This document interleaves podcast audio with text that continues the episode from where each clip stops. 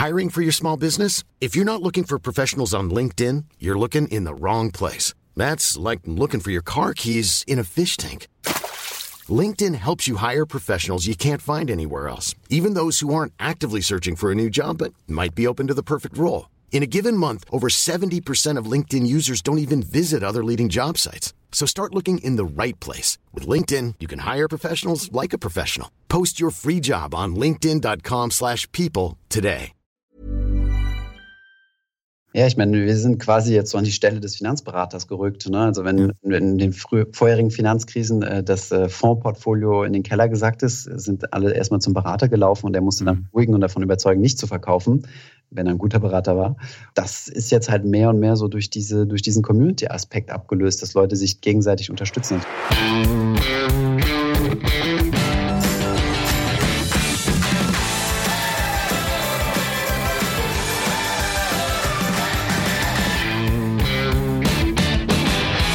Hallo und herzlich willkommen zur letzten Folge im Jahr 2020 vom Finanzrocker Podcast. Mein Name ist Daniel Kort und ich habe heute zwei sehr geschätzte Kollegen von mir zu Gast, die vor dreieinhalb Jahren schon mal im Finanzrocker Podcast zu Gast waren, nämlich Arno und Thomas von Finanzfluss.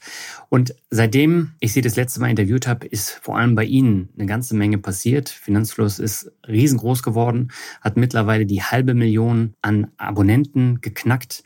Und das ist schon ein riesengroßer Erfolg. Ist mit Abstand der größte Finanzkanal in Deutschland. Und ja, ich habe bei den beiden nachgefragt, was sich denn alles bei Ihnen im Leben geändert hat, wir sprechen über die Geldanlage der beiden. Wie sieht das Portfolio aus?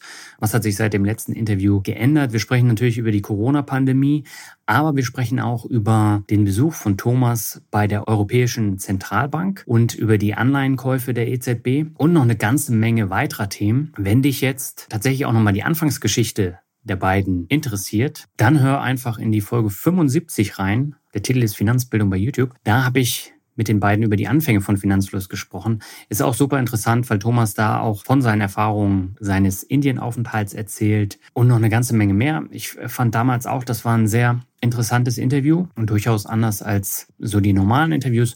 Und genauso ist es jetzt eben bei diesem Abschlussinterview des Jahres 2020 gelaufen. Es ist ein sehr entspanntes Gespräch, geht 75 Minuten und ich denke, man kann dem Gespräch sehr, sehr gut folgen, zuhören und nächstes Jahr geht es dann weiter mit anderen Themen. So, und damit würde ich sagen, starten wir den Podcast und gehen ab zum Interview mit Thomas und Arno.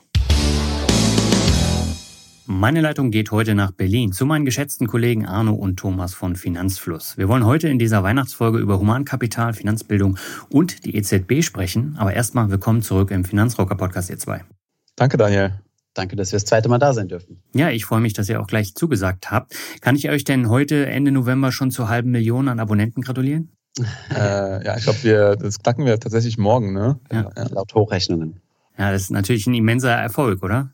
Ja, auf jeden Fall. Ähm, es hat sich, äh, seitdem wir das letzte Mal bei dir waren, da musst du uns aber nochmal auf die Sprünge helfen, wie lange das her ist, äh, einiges getan. Mhm. Ich glaube, da waren wir so 10.000. Ja, ich meine auch 10.000. Also da waren wir ungefähr ein Level, als wir beim letzten Mal gesprochen haben. Und seitdem ist euer Kanal ja so dermaßen nach oben gegangen. Also eine halbe Million ist schon eine Ansage. Man muss auch dazu sagen, dass es ein extrem krasses Jahr war. Gerade durch Corona hat sich das Interesse für Finanzen im deutschsprachigen Raum irgendwie, also ist quasi explodiert. Wir verlieren auch so ein bisschen die Übersicht, also wie viel, ich glaube, wir haben uns verdoppelt seit letztem Jahr oder so, aber alles geht so schnell, dass wir halt im YouTube-Bereich ziemlich stark wachsen, was natürlich cool ist. Aber es gibt auch viele andere Kanäle mittlerweile und es ist echt ein ganz anderes Game. Wobei ich kann mich dran erinnern, äh, letztes Jahr war ich auf der Online-Marketing Rockstars äh, und äh, da habe ich die YouTube-Keynote gesehen. Die haben da ein riesen Showprogramm, zwei Stunden gemacht und auf einmal äh, lief da Thomas als einer der deutschen Finanzkanäle über den Bildschirm und äh, Thomas, da habe ich dir auch gleich geschrieben, ne, dass du da zu sehen warst. Geschickt, ich erinnere mich, ja, das war, das war cool. ja, aber das zeigt natürlich auch, ihr seid auf dem Radar von YouTube und äh, das kann ja auch nicht jeder von sich behaupten. Hm, ja, wir werden auch immer gern eingeladen. Die wollen natürlich Educational Content ziemlich, äh, ziemlich pushen, also die wollen da, äh, sind sie auch erfolgreich aus der, aus der Gaming-Ecke rausgekommen oder was es sonst so auf YouTube gab und wollen mhm. viele Educational Education machen. Wir können halt leider nicht allen Einladungen nachkommen von YouTube, aber es ist eine beliebte Plattform für uns auch. Ja, ja das letzte Gespräch ist tatsächlich schon dreieinhalb Jahre her. Das war im Mai 2017. Ich habe extra nochmal nachgeschaut und ähm, ihr habt ja eben auch schon gesagt, es ist eine Menge passiert seitdem. Äh, wann und warum habt ihr euch denn für den Schritt entschieden, jetzt Finanzfluss deutlich größer aufzuziehen und auch auf eure Jobs zu verzichten? Der Hauptgrund war eigentlich, dass, also Thomas hat ja in einer Investmentbank gearbeitet und das heißt, er mhm. hatte schon generell eine ziemlich arbeitsbefüllten Woche. Ich habe halt Videos animiert, mich um die Agenturen, die wir zu dem Zeitpunkt betreut haben, sich gekümmert und das ging mir halt ja, jedes Wochenende und abends das halt tackeln und das wurde halt immer mhm. mehr und ähm, das kennst du sicherlich auch, wenn also am Anfang ist es natürlich cool, wenn man ein paar Anfragen kriegt, aber irgendwann kam es dann zum Punkt, dass wir halt so viele E-Mails bekommen haben und dass so viel anstand und das Projekt halt so krass gewachsen ist, dass man sich halt irgendwann fragt, okay, worauf sollte ich mich eher konzentrieren, jetzt meinem normalen Job nachzugehen oder lieber den Schritt zu wagen und das Projekt halt Vollzeit zu tackeln. Mhm. Ich glaube, ich habe als erster auf den Auslöser gedrückt. Dann hatten wir so abgesprochen, dass wir so innerhalb der nächsten neun Monate ähm, den Switch machen und wir dann halt von unseren jeweiligen Städten damals, ich habe in London gewohnt, Thomas in Paris, äh, dass wir dann nach Berlin ziehen, um ein Team aufzubauen und äh, ja, das Ganze ein bisschen professioneller anzugehen. Warum Berlin? Warum Berlin? Ähm, gute Frage. Also ich nie so wirklich die Frage gestellt, ne? Also eigentlich so eine, so eine, so eine Startup-Hub und äh, wir haben gesagt, na gut, wir suchen äh, Leute mit gewissen Fähigkeiten, also vor allem es ist ja so ein bisschen der Mix, äh, also viel Digitales. Ja, eigentlich haben wir uns gar nicht so sehr die, also wir haben gar nicht groß überlegt, in welche Städte man hätte gehen können. Hamburg wäre noch eine gute Option gewesen, da hätte ich mich auch noch mhm. gefühlt. München eher weniger, also vom, vom Feeling her, aber ansonsten war das eigentlich ziemlich schnell klar, ne? Mhm, ja. Und ich, hab, ich war persönlich auch ein bisschen an die Stadt interessiert. Ich, ich finde Berlin halt super interessant, äh, sehr viel Geschichte und auch immer einiges los. Und äh, ja, deshalb glaube ich, es war auch die, die, gut, die beste Wahl quasi. Also gut, wissen wir jetzt nicht, aber ähm, wir fühlen uns nach jetzt anderthalb Jahren eigentlich ziemlich wohl hier und sind auch zufrieden, wie alles sich alles so ergeben hat. Ihr habt es ja auch besonders groß jetzt aufgezogen. Ihr habt ein Unternehmen gegründet, habt mittlerweile einige Mitarbeiter, ein Büro in Berlin, wo ihr dann schon rausgewachsen seid. Jetzt habt ihr mittlerweile neue Räumlichkeiten. Wie groß war denn insgesamt diese Umstellung? Du hast uns ja schon besucht in Berlin, ne? Genau. hast es ja schon gesehen. Äh, wir sind tatsächlich jetzt in den Räumlichkeiten auch geblieben. Äh, wir haben mit, äh, mit diesem Coworking Space ausgehandelt, dass wir jetzt einen Zweijahresvertrag unterschrieben haben und dafür noch ein bisschen Flächen dazu bekommen. Mhm. Aber naja, die Umstellung war schon, es waren schon so verschiedene Phasen. Am Anfang waren wir halt nur zu zweit, ja, waren so in einem Coworking Space, dann bist du halt noch keine Firma oder so, hast zwar eine GmbH mhm. eingetragen, aber bist halt nur zu zweit äh, und sitzt mit deinem Notebook in einem Bällebad, so wie man sich äh, den Startup-Traum vorstellt, in Anführungszeichen. Ähm, Arno kannte den natürlich schon vorher. Bei mir war das neu, dass man auch außerhalb von seinem normalen äh, Bürotisch arbeiten kann ja, dann haben wir angefangen, äh, Jobs auszuschreiben, haben uns überlegt, okay, was brauchen wir für Leute, wo wollen wir wachsen? Ich meine, wir sind ja jetzt schon lange aus dem, aus dem YouTube-Thema rausgewachsen, ist natürlich immer noch unser stärkster Kanal, aber wir haben natürlich mhm. ganz viele andere Kanäle eröffnet, weil wir halt gemerkt haben, die Community, also je, jede Person in der Community hat irgendwie so eine andere Präferenz. Also manche Leute lieben Instagram viel mehr, andere, was wir jetzt angetestet haben wollen, Discord, andere lieben es, wenn wir irgendwie live sind, dann Informationen, die ein bisschen komplexer aufgearbeitet werden müssen, kommunizieren kommunizieren wir dann über die Webseite und ja, mhm. so haben wir uns dann nach und nach das Team aufgestellt. Und ich muss dir ganz ehrlich sagen, ich habe das Jahr nicht äh, vorbeigehen sehen. Also wenn ich jetzt überlege, wo wir vor zwölf Monaten standen, das ging echt alles extrem rasant. Ja, ja Arno, du hattest ja eben schon gesagt, äh, gerade die Corona-Krise hat euch nochmal einen äh, Schub gegeben. Und ich kann mich erinnern, ihr habt da sehr viel live gemacht und auch auf die Fragen der Zuschauer und Zuschauerinnen geantwortet. Wie wichtig ist denn sowas, dass man da sich dann mit der Community auch austauscht? Ja, ich glaube, das ist extrem wichtig. Ähm, äh, lustigerweise war, war Thomas in seinem äh, wohlverdienten Urlaub mit seiner Verlobten äh, zu dem Zeitpunkt und mhm. der war da ein bisschen nicht, was so Corona, also als diese ersten Fälle nach Europa kamen, war der nicht ja. so wirklich im Loop. Und ich habe halt nur gesehen, dass halt nonstop Kommentare kamen und dass die halt News-Channel nur davon berichtet hatten. Und ich habe so gefühlt, dass irgendwie so ein, dass es Zeit wird, dass wir das verunsichert. Ja. Genau, dass das eine extreme Verunsicherung zu fühlen war und dass halt Thomas mhm. erstmal kurz nochmal ja so auf den Reset-Button klicken sollte und nochmal sagen, hey, äh, beruhigt euch. Ähm, ja, das ist so die erste Krise für die meisten von euch. Mhm. Ja, investiert langfristig und ja, und man merkt halt auch, wie wie schnell sich das diese Korrektur sich dann wieder ja, wieder auf dem, auf dem Vorlevel von davor zurückgekommen ist. Ja. Und nichtsdestotrotz war es halt ultra aufregend, weil wir, also ich persönlich, ich habe noch was von der letzten Finanzkrise mitbekommen, aber da war ich halt auch erst 18, das heißt, ich war, ich war nicht wirklich investiert. Mhm. Und das war halt extrem spannend, aufregend, natürlich auch krass, weil man halt nicht mit solchen, mit den, mit Lockdown und solchen Geschichten noch nie konfrontiert war. Also es war echt ja eins der äh, krassesten Jahre überhaupt. Für uns natürlich auch ja schlimm für, für all die, die, die krank geworden sind und verstorben sind und sowas. Ja, es war halt echt waren echt wilde Monate. War viel Action gewesen, ja. Also wir sind dann, wir haben dann viel das Thema Live-Formate angetestet, weil, wie, Arno schon sagt, also wir haben jetzt so eine Verunsicherung in der Community gefühlt, oder was heißt gefühlt, ich meine mitgelesen, also in den Kommentaren, in den, in den verschiedenen Gruppen und halt gemerkt, ähm, dass die Leute so einen gewissen Zweifel haben. Das ist aber extrem schnell umgeschlagen. Also das war eher so am Anfang. Dann haben wir ein Video auf Tahiti gedreht. Äh, das war, glaube ich, unser erstes Video, was in die Trends gegangen ist. Ich weiß gar nicht mehr. Mhm. Ja, das erste Video, was in den YouTube-Trends war. Ähm, ganz äh, sporadisch, dann mit meiner Freundin damals am Strand aufgebaut, mit unserer, mit unserer Spiegelreflexkamera, wo wir eigentlich die Urlaubsfotos mitgemacht haben. Ähm, bei Arno meinte so, du musst jetzt unbedingt ein Video machen. Hat dann auch nur 24 Stunden Uploadzeit gedauert äh, bei dem Internet vor Ort. Und genau, da haben wir, bin ich dann mal auf das Thema eingegangen. Hey Leute, ähm, Aktienmärkte schwanken. Das gehört einfach dazu und es ist nicht nur in der Theorie so, sondern jetzt auch mal in der Praxis und Finanzkrisen gehören dazu, Crashs gehören dazu und es wird irgendwann vorbeigehen und wenn ihr sehr mutig seid, dann rebalanced ihr euer Portfolio jetzt und mhm. gleicht die gefallenen Aktienkurse mit eurem, mit eurem Cash, was ihr auf dem Tagesgeldkonto habt, aus und wenn nicht, dann haltet ihr wenigstens die Füße still. Und das hat da haben wir einen super starken Selbst, ja, so, so einen Selbstläufer-Effekt in der Community gemerkt, wo die Leute sich mhm. gegenseitig unterstützt haben und bestätigt haben. Und ja, dasselbe ist natürlich auch bei den Brokern passiert. Also alle Broker sind, äh, haben uns berichtet, ja, die, die, die Neueröffnungen in den Depots sind durch die Decke gegangen und gleichzeitig ähm, war das eine Community, also waren das Leute, die bisher noch keine Handelserfahrung haben oder überwiegend noch keine, keine Wertpapiererfahrung haben. Ne? Das heißt, mhm. Leute haben sich Mut gefasst und, und angefangen zu investieren. Ist erfreulich, erfreuliche Bewegung, sagen wir es mal so. Ja, man muss auch sagen, ihr habt eine sehr junge Zielgruppe, die YouTube-affin ist und gerade bei denen ist es ja besonders wichtig, dass man äh, versucht dann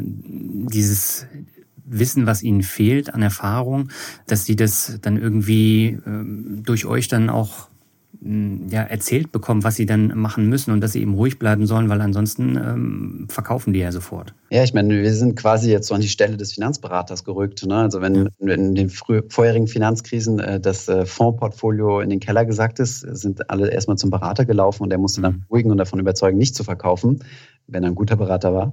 Das ist jetzt halt mehr und mehr so durch diese, durch diesen Community-Aspekt abgelöst, dass Leute sich gegenseitig unterstützen. Also du hast natürlich auf der einen Seite so, ja, Finanzinfluencer, sage ich jetzt mal, äh, auch wenn ich das Wort, von dem Wort jetzt nicht so ein Fan bin, ne? ich meine, du kennst das ja selbst. Und äh, auf der anderen Seite aber auch dieser Community-Aspekt. Habt ihr denn äh, gemerkt, dass äh, sich mittlerweile dann auch andere YouTuber mm, so ein bisschen an euch dranhängen und so ein bisschen auch äh, die gleichen Videos machen wie ihr? Ja, also das, das sowieso. Also wir haben, wir merken halt, dass der, der Kuchen Finanz-YouTube immer größer wird. Das, äh, also ja, wir sind relativ stark gewachsen, aber es gibt mittlerweile, ich glaube vor drei Jahren oder so, als wir uns das letzte Mal unterhalten hatten, gab es vielleicht irgendwie so vielleicht fünf bis zehn äh, mhm. Kanäle, die über 1000 Abonnenten hatten auf YouTube.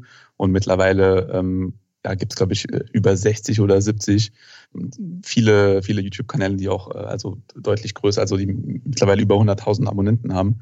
Mhm. Also da geht äh, echt ziemlich viel. Ja, und klar, es ist, es ist normal, dass, dass man sich dann auch gegenseitig inspiriert. Ich meine, wir lassen uns auch inspirieren von anderen äh, YouTube-Kanälen und so. Das ist, das ist eigentlich ganz normal und es ist ganz gut, wenn jeder so ein bisschen seinen eigenen Angle darstellt. Am Ende des Tages bleibt es dem Zuschauer überlassen, wie sie halt ihre, ihre eigene Geldanlagestrategie festlegen wollen und so weiter. Das heißt, ähm, ja, eigentlich ist das eine Win-Win-Situation. Je mehr Informationen und hochwertiger Content im Internet ist, desto besser am Ende für den Privatanleger. Seid ihr denn mittlerweile als Arbeitgeber komplett angekommen oder müsst ihr euch noch dran gewöhnen? Das ist tatsächlich gewöhnungsbedürftig, ne?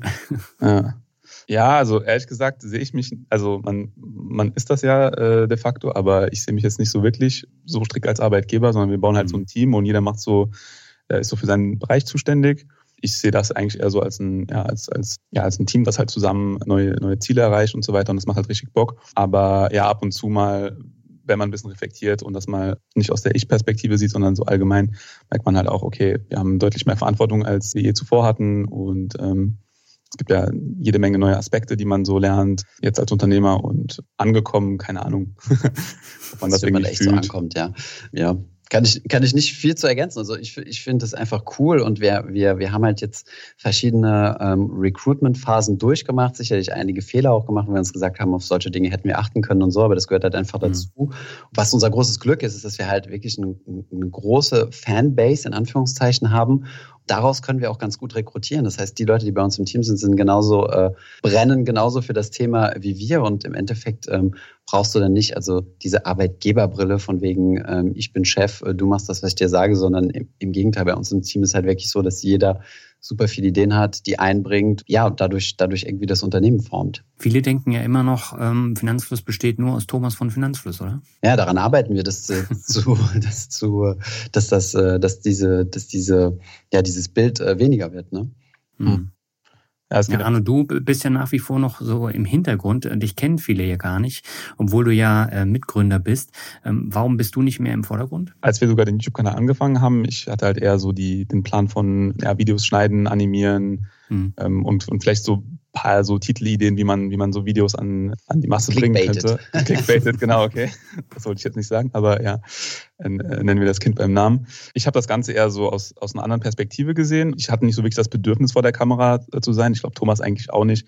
Aber ähm, als als ich mit Thomas darüber geredet hatte, als er nach London kam für sein Auslandssemester, wo wir halt äh, finanzlos angefangen haben, da hat man gesagt, ja, okay, cool, ich ziehe ein Hemd an und dann let's go und dann erklären wir, was ein ETF ist und so weiter. Das heißt, ich habe eigentlich tatsächlich das meiste meiner Finanzen-Knowledges über unsere eigenen Videos gelernt, dadurch, dass man die halt mhm. animieren muss und wir auch ziemlich viele Feedback-Loops miteinander hatten, wo ich das nicht, was ich nicht verstanden habe, dann habe ich es verstanden, okay, dann weiß ich, wie man, wie man das animieren sollte und so weiter, würde ich mich jetzt auch nicht mehr als, ja, als blutiger Anfänger bezeichnen. Ich habe, glaube ich, ein ganz gute, ganz gute Idee. Also einen ganz guten, ja, Verständnis. Verständnis, genau, das war das Wort, über die Themen halt Finanzen und Geldanlagen. Aber ja, ich habe nicht so wirklich das, das Bedürfnis gehabt, mich jetzt im Vordergrund zu stellen. Aber ich habe auch Bock, so mehr Podcasts zu machen und äh, auf Instagram sieht man mich auch ab und zu mal. Also vielleicht lasse ich mich dann in Zukunft ein bisschen öfter mal vor die Kamera zerren. Aber ja, es gibt da jetzt keinen, äh, keinen besonderen Grund. Ja. Mhm. ja. Du hast es ja gerade eben auch schon angesprochen. Ihr macht ja auch mittlerweile einen erfolgreichen Podcast. Wie hat sich der denn entwickelt jetzt im vergangenen Jahr? Ja gut, also wir haben ähm, das einfach mal angetestet, indem wir ähm, die Soundspur von unseren YouTube-Videos genommen haben, mhm. die unserer Meinung nach am auditivsten waren, also wo jetzt keine großen Erklärungen notwendig waren. Das haben wir, ja, das haben wir ganz spontan im Dezember entschieden. Ich glaube so Mitte Dezember letzten Jahres und dann Ende Ende Dezember stand dann der Podcast. Da haben wir jemanden, äh, glücklicherweise Johannes, unseren, unseren Podcast-Cutter gefunden, mhm. der äh, das uns quasi alles abgenommen hat, was man da irgendwie wissen musste ja, nachdem das dann gut gelaufen ist, haben wir dann mit Calvin und später mit Mona und mit Anna sogenannte Finanzlos-Exklusivfolgen gemacht, wo wir dann halt einfach nur über ein Thema mal ganz locker quatschen. Äh, wir haben da auch teilweise schon Mails bekommen, wo Leute gesagt haben, dass wir viel zu unvorbereitet sind, aber das ist auch so ein bisschen, es ist auch so ein bisschen das, äh, das Konzept dahinter, weil ähm, die mhm. extrem tief recherchierten äh, Inhalte findet man dann als Video und dann auch als Podcastspur und ja, ich glaube, wir sind jetzt bei, ich weiß es nicht genau, ähm, irgendwo 15.000 bis 20.000 Aufrufe pro Folge, sowas, sowas mhm. in der Richtung von den Zahlen her. Aber das ist ja schon gut und ich meine, ihr macht ja ziemlich viele Folgen. Genau, also irgendwann haben wir uns eingeschossen auf, äh, auf zwei Folgen pro Woche, weil wir gesagt haben, gut, eine Folge Finanzlos exklusiv, das kriegen wir produziert. Zumal ja Mona zum Beispiel auch den Newsletter bei uns schreibt, unser Finanzlos Memo. Und wenn sie da was recherchiert hat, können wir da auch mal ganz locker drüber quatschen über das Thema mhm. Podcast und Anna auch. Also die, die recherchiert dann nochmal exklusiv, äh, also nur für eine Podcast-Folge. Und die YouTube-Videospuren machen wir weiterhin, wenn wir zum Beispiel solche längeren Interviews haben, wie zum Beispiel mit der EZB oder mit Arne oder wen auch immer dann mhm. kann man das auch sehr, sehr gut als Podcast-Spur rausbringen. Oder unser Interview mit dir natürlich auch. genau, äh, da wollte ich auch nochmal drauf zu sprechen kommen.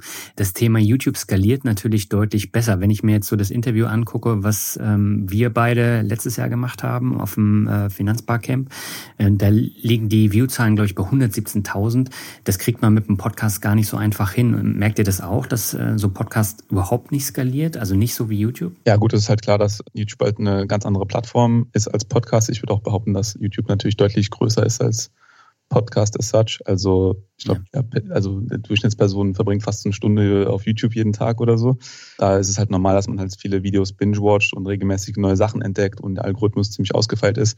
Und ich glaube, das Problem bei Podcasts ist, dass, dass man eigentlich, also dass die Discovery ein bisschen schwieriger ist, hm. beziehungsweise dass Leute sich vielleicht auch nicht unbedingt so oft äh, neue, neue Podcasts suchen oder so, sondern dass eher so Word-of-Mouth-mäßig empfohlen wird.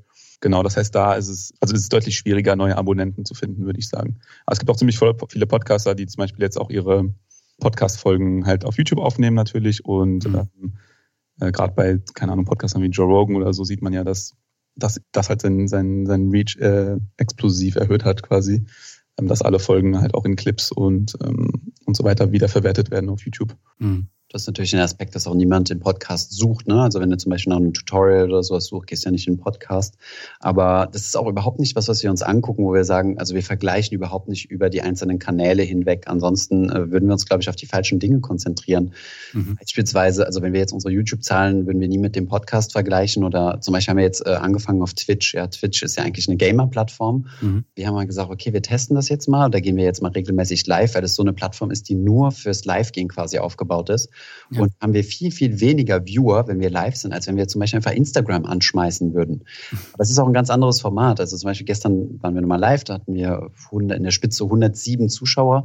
Auf Instagram haben wir direkt 300, 400 oder so, wenn wir es einfach mhm. machen. Aber es ist nicht dasselbe, weil du hast nicht dieselbe Interaktion. Du kannst ja nicht äh, gemeinsam Videos anschauen. Du kannst nicht äh, keine Votings machen. Also jede Plattform ist irgendwo anders und wir versuchen ähm, auf jeder Plattform das Thema finanzielle Bildung ja quasi äh, voranzubringen und dann kann sich jeder aussuchen, wo er, wo er was konsumieren will.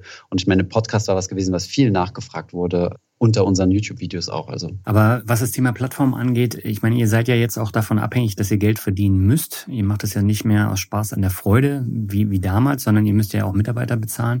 Und das heißt, ihr müsst ähm, das Fundament, das finanzielle Fundament natürlich auch ausgewogen ausbauen. Wie, wie seid ihr denn da vorgegangen? Also wir sind, gehen eigentlich genauso vor wie seit Beginn. Also wir finanzieren uns mhm. hauptsächlich durch äh, Affiliate-Marketing. Für die, die nicht wissen, was das ist, es ist quasi eine Provision vom Anbieter, wenn äh, ein Kunde über unseren Link etwas, ähm, etwas abschließt. Ja, also es ist halt ein bisschen schwierig als Publisher generell äh, Revenues zu erzielen außerhalb dieser Finanzierungsquelle, weil es halt nicht so viele Leute gibt, die halt für, für, für Inhalte gerne zahlen. Es, ist, äh, es gibt, glaube ich, nur, also ich kenne das, mir fällt jetzt nur Stiftung Warentest ein zum Beispiel, die haben sehr hochwertigen Content, aber immer hinter einer Paywall genau, der ist halt, wird halt weniger geteilt und konsumiert als Content, der jetzt äh, kostenlos verfügbar ist. Genau, das ist eigentlich so unser, unser bevorzugtes äh, Revenue-Modell zurzeit. Ähm, wir haben ja noch den Finanzschutz Campus, unseren Premium-Online-Kurs, der halt auch äh, eine Kleinigkeit kostet und das sind so die Haupt, die Haupt-Revenue-Streams für uns, ja. Mhm. Wir, wir, sind da auch schon sehr konservativ rangegangen in die Sache, als wir äh, unsere Hauptjobs verlassen haben. Ähm, Arno hat es eben schon gesagt, er war quasi der Erste, der gesagt hat, so, ich habe jetzt genug gelernt bei meinem Arbeitgeber, ich gehe. Und ich habe mhm. gesagt, ich würde gerne noch ein Jahr, aber es macht ja keinen Sinn, dass du es alleine machst, also äh, kündige ich jetzt auch. Und ähm, das war aber schon ein Zeitpunkt gewesen, wo wir, glaube kann man schon so sagen, ähm, mit Finanzus mehr verdient haben als mit unseren Hauptjobs. Dadurch waren wir finanziell schon mal abgesichert, mit einem schönen Puffer auch dabei, um sagen zu können, okay, das Team, was wir uns jetzt aufbauen, ist finanziert und da sind wir, da sind wir auf der sicheren Seite, weil ähm, wir wollten nie irgendwie Investorengelder einsammeln, das, ähm, weil wir immer unser eigenes Ding machen wollten und dann nicht wollten, dass irgendjemand uns dazwischenreden kann und, und mhm. dadurch auch vollständig unabhängig bleiben. Ja. Ähm, wir haben jetzt zum Beispiel einen Vergleichsrechner gebaut für ETF-Sparer und ähm, wir können halt einfach sagen, wir suchen uns den besten Anbieter raus. Also wir, wir, wir listen die Anbieter wirklich nach ihrem Angebot und, und brauchen uns ja nicht an Provisionen oder sonst irgendwelchen Dingen zu orientieren. Und diese Puffer, diesen Puffer beziehungsweise diese Manövrierungsmarge finanziell gesehen haben wir immer eingehalten. Ja, das heißt, selbst wenn wir von heute auf morgen nichts mehr verdienen, würden wir noch unsere Mitarbeiter eine gute Zeit lang bezahlen können. Ja, äh, den sehenswerten Online-Kurs, den hast du ja eben schon angesprochen, Arno. Äh, den habe ich mir auch angeschaut und ähm, das ist wirklich herausragender Content. Ihr habt ja nicht nur Videos gemacht, sondern ihr habt ja eben auch so Excel-Tabellen und Excel-Sheets ähm, beigefügt, damit das dann auch wirklich hängen bleibt. Ähm, was bekommt ihr da für ein Feedback? Weil das kostet ja schon ein bisschen Geld. Also das glaub, musst du jetzt auch sagen, Daniel. Ne? Das ist ja so gut. Ja, ja, also das Feedback ist soweit eigentlich äh, also ziemlich gut. Wir haben auch eine, eine Page mit ja, allen Erfahrungsberichten von Campus-Mitgliedern.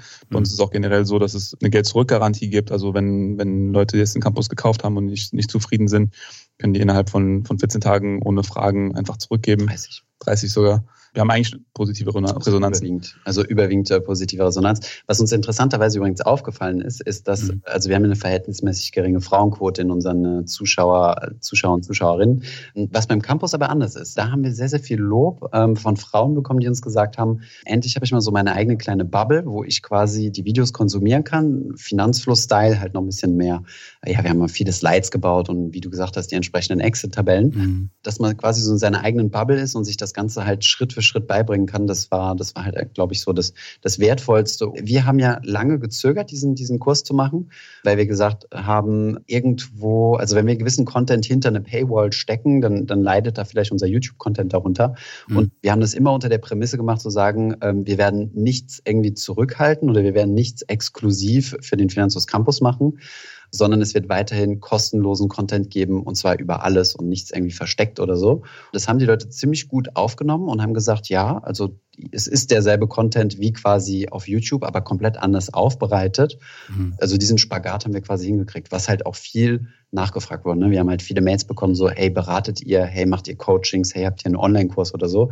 Die ersten beiden Punkte müssen wir leider verneinen, aber wir können immer noch jetzt auf unseren, auf unseren Kurs verweisen, mhm. der jetzt auch mittlerweile schon ein Jahr online ist. Ne? Wir haben halt auch gesehen, dass viele Leute, also im Durchschnitt glaube ich, dass ein Abonnent äh, acht Videos von uns sich anschaut. Mhm. Das heißt, eigentlich ist so, bei der finanziellen Bildung ist halt, gibt es halt ziemlich viele Videos, die nicht konsumiert werden. Und wir wollten einfach mal so einen, so einen Leitfaden von Anfang bis Ende machen, so von, das ist meine momentane finanzielle Situation, so räume ich auf, kündige Verträge, die, die, mir nichts bringen, automatisiere meinen Vermögensaufbau bis hin zum Aufbau des eigenen, eigenen Portfolios. Gerade in der, ja, in der Finanzszene gibt es ja ziemlich viele Leute, die sagen, ja, ich habe äh, diesbezüglich drauf und ich brauche kein, keine Hilfe, aber es gibt viele Leute, die allein beim Wort ETF schon äh, zusammenzucken und sich denken, okay, das ist so kompliziert und dieser Broker ist so, ja, äh, dieses, dieses Interface ist, äh, ist so äh, verwirrend. Deshalb was, was für uns halt ja eigentlich auch eine, ein guter Anstoß, da mal äh, diesbezüglich was zu produzieren. Ja, und vor allen Dingen, man spart ja als Anleger, Anlegerin äh, viel Geld, wenn man nicht so viel Zeit investieren muss, um äh, das Ganze sich jetzt selbst rauszusuchen. Ne? Also wenn man das ja, mal in Stunden dann aufzählt, das rentiert sich ja dann am Ende doch einen Kurs zu kaufen und das zu beschleunigen. Das ist auch wieder so diese Plattformidee. Ne? Jeder hat ja. so seine eigene Plattform. Manche Leute müssen unbedingt ihre Frage in einem Live-Chat stellen, andere können sich einen Videokurs anschauen, anderen brauchen brauchen einfach nur motivierende Instagram-Posts, um ja. zu lernen, äh, dass sie endlich ihr Depot aufmachen sollen, weil sie wissen sowieso, wie es geht. Jedem das seine. Aber ähm, das Thema äh, Frauenquote habt ihr eben schon angesprochen. Das ist wirklich ein Phänomen, weil das Thema Finanzen und Frauen ist ja auch ein ganz, ganz großes Thema. Aber Frauen gehen dann tatsächlich eher zu Frauen und äh, die Männer, die bleiben überwiegend bei den Männern. Das, das Problem habe ich ja auch und äh, diverse andere auch. Aber wenn man jetzt so Natascha sieht oder äh, Margarete, ähm, die haben ja enormen Zulauf. Ja, zu Recht. Die machen ja auch sehr, sehr guten Content. Ja. Absolut. Ähm, also wir haben, ähm, wie gesagt, im Campus haben wir, haben wir halt einige Frauen, aber wir haben, also in der Community haben wir auch schon viele Frauen, die, die mit dabei sind. Mhm. Interessanterweise, wir haben jetzt gerade unsere, äh, unsere äh, Executive Assistant eingestellt, unsere, unsere äh, Assistentin der Geschäftsführung. Die habe ich interessanterweise am Flughafen kennengelernt und sie war, äh, hat mich dann angesprochen und gemeint, hey, du bist doch Thomas von Finanzhus. ähm, war ich ein bisschen äh, sogar leicht angenervt gewesen, weil ich gerade mit meiner Mutter am Telefon war und dann musste ich äh, sie kurz vertrösten.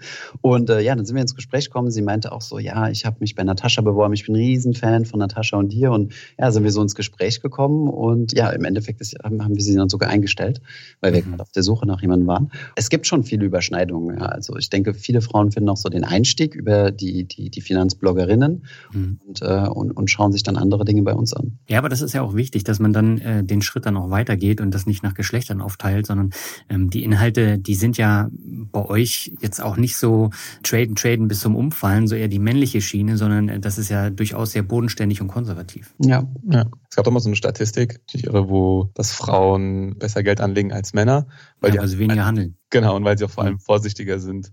Ja. Und es stimmt schon so, also keine Ahnung, jetzt bei mir im Freundeskreis habe ich halt auch ziemlich viele Freunde, also männliche Freunde von mir, die halt echt denken, sie wissen es am besten. Und die jetzt im Thema, im Thema Krypto hardcore unterwegs sind, äh, irgendwelche Shorts setzen, auf dem Handy, äh, auf dem Klo traden und so weiter. Also ähm, das ist schon teilweise, ja, ist schon, schon, stimmt schon, dass halt viele Männer sehr selbstsicher sind und äh, mhm. öfter mal eventuell ihre Meinung aufdrücken. Dem muss ähm. ich aber entgegensetzen, wenn du dir unsere beiden Redakteurinnen anguckst, äh, sind die im Team eigentlich schon äh, diejenigen, die deutlich äh, riskanter investieren. Also Anna ja zu 100 Prozent in Aktien und äh, Mona ist äh, bei Biontech dabei. Also mhm. Ja, wir jetzt stimmt, mit unseren langweiligen ETF-Portfolios mit ein kleines bisschen Krypto und P2P sind da schon konservativer unterwegs. Ja, ich, also, mein, ich meinte eher so nach Motto, äh, was, du investierst äh, in ETFs, warum bist du nicht in Tesla investierst? Du, also, sorry, aber wenn du das jetzt nicht machst, hast du ja mal voll abgelost und so weiter. Das ist also, ich glaube, das ist halt in der, in der Männerwelt schon gang und gäbe, aber es ist halt so, ja Also das kann dann irgendwann dazu führen, dass vielleicht äh, Frauen verunsichert sind und jetzt nicht, nicht unbedingt Bock haben zu sagen, okay, welchem, welchem Typen darf ich jetzt mal zuhören und wer, wer hat es denn wirklich drauf, sondern vielleicht ja Personen wie Natascha oder so geeignetere ähm, Coaches sind quasi, ja. Ihr habt gerade die Geldanlage schon angesprochen. Äh, legt ihr jetzt genauso an wie vor dreieinhalb Jahren, als wir das letzte Mal drüber gesprochen haben, oder hat sich da was geändert? Wie haben wir denn vor dreieinhalb Jahren angelegt? Ich weiß gar nicht mehr. Arno sehr, sehr konservativ und wir haben über P2P gesprochen und ein bisschen Krypto. Äh, aber ansonsten äh, durftest du ja als Banker damals nur in ETFs investieren. Genau, ja. Das ist auch nach wie vor so. Also ich darf jetzt investieren, was ich will. Ich habe aber nur ein ETF-Portfolio. Ähm, habe jetzt auch ein bisschen, bisschen Krypto dazu. P2B bin ich vorsichtiger geworden, weil wir halt gemerkt haben, dass wir so auch unter anderem auch so ein bisschen den Hype losgetreten haben, dass viele Leute bei uns in der Community zu viel da rein investiert haben. Haben mhm. wir beide, Daniel, uns ja auch schon mal drüber unterhalten, dass du dasselbe äh, äh, erlebt hast bei deinen, bei deinen Lesern. Mhm. Und äh, von daher haben wir dann verstärkt nochmal auf das Risiko hingewiesen, aber ansonsten bei mir genau gleich. Drei ETFs hast du, glaube ich, habe ich äh, letztens gesehen in eurem tollen äh, Video, wo alle Teammitglieder sich vorgestellt haben. Genau, ja. Wir haben mal unsere äh, die Hosen runtergelassen und äh, jeder hat sein, sein Portfolio gezeigt. Natürlich nicht mit, äh, mit echten Euro-Werten, aber in prozentualer äh, Aufteilung. Es war ein Riesenspaß, dieses Video zu produzieren, weil ähm, mhm. die Leute dann auch mal gesehen haben, wir haben auch massig Kommentare drunter gegeben, ach so, Finanz ist nicht nur Thomas und Finanz. das war das erste Ziel und das zweite Ziel war zu zeigen, ey, wir sind keine ETF-Messias oder Propheten oder wie auch immer du das nennen willst.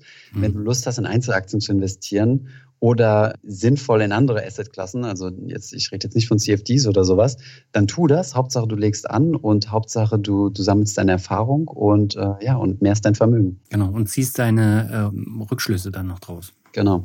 Hm. Genau. Ja, und bei mir, ähm, also ist so ähnlich, also ich investiere eigentlich genauso, wie wir es äh, in den meisten Videos halt empfehlen. Mhm. Ähm, ich habe halt gemerkt, dass bei mir, dass ich auch nicht allzu viel Zeit damit verbringen möchte. Genau, ich habe halt so damals habe ich halt äh, beim Krypto halt mitgemacht und da habe ich halt noch ein paar Bestände und die jetzt auch leider äh, wieder, also was heißt leider, meine Asset Allocation mal wieder stark verschoben haben.